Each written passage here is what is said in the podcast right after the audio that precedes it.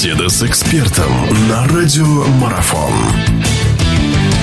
Хорошо, ну и завершая нашу сегодняшнюю беседу, мы подводим, друзья, напомню, итоги российской мини-футбольной суперлиги. В гостях у нас Олег Денисов.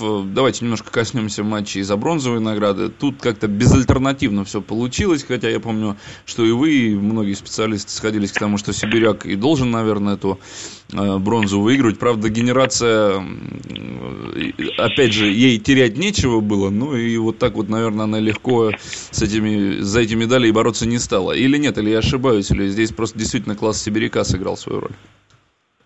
Я думаю, что класс Сибиряка сыграл свою роль. Это было видно и по матчам с Диной, что у команды очень серьезный, очень большой потенциал.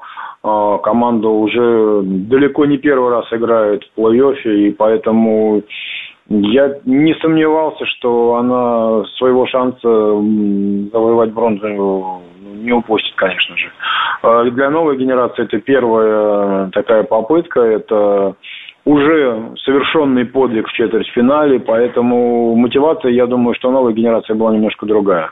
Вот, поэтому, ну и, соответственно, класс чуть ниже. Вот, то есть, вот, поэтому я повторюсь, э, вряд ли кто-то из специалистов ожидал, что Сибиряк отпустит третье место.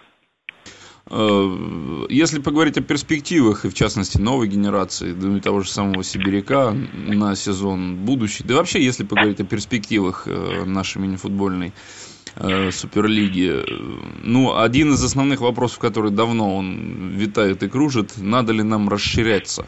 Как вы считаете, надо ли нам расширять количество команд, увеличивать? Или пока все-таки утопичная мысль?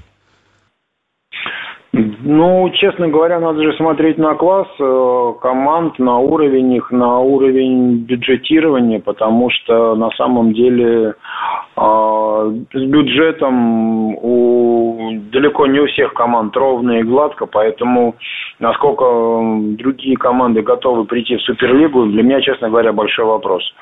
Вот, э, потому что многие отказываются идти, э, переходить, ну, в повышение э, в классе делать, даже выиграв высшую лигу, люди, команды не идут в Суперлигу по той простой причине, что у них нет на это средств.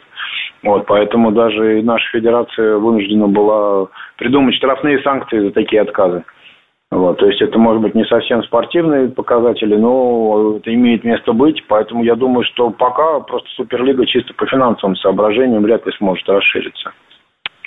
Те команды... Ну, это мое да, вот такое личное мнение. То есть ее можно, скажем так, искусственно расширить, но вот исключительно по материальным соображениям не хотелось бы, чтобы какие-то команды просто не смогли доиграть до конца сезона даже.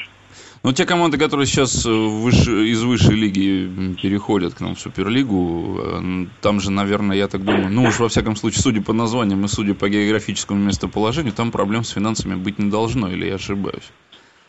Ну, там проблем с финансами быть не должно, да. Я слышал, что подтвердил свое участие в Суперлиге Ямал. Ямал, да, Но, честно говоря, у меня э, там сразу возникают другие вопросы, потому что, ну, Ямал вот э, подтвердил свое участие, а по моей информации у других команд могут возникнуть где-то материальные трудности в силу того, что там бюджеты сокращаются. Те, которые уже сегодня в Суперлиге. Поэтому ну, давайте дождемся начала сезона, посмотрим, что и как. Вот. Но я повторюсь, что не стоит, наверное, торопить события и искусственно расширять Суперлигу. Ну дай это бог, чтобы движение было поступательным и, главное, положительным. Пусть оно будет чуть медленнее, лишь бы все это делалось с умом, а не как обычно, как обычно у нас это в нашей стране делать умеют. Спасибо большое, Олег. Благодарю вас за то, что нашли время. Олег Денисов был у нас в гостях, наш прославленный футболист. Мы подводили итоги мини-футбольной суперлиги. Вас еще раз поздравляю с победой Едины. Поздравляю всех болельщиков Едины и всех других клубов. Нас ждет впереди через какое-то время еще один новый сезон нашей мини-футбольной суперлиги. И хочется верить, что он тоже будет очень интересным и захватывающим, как и в этом году. Спасибо большое, всего доброго. Спасибо, всего доброго.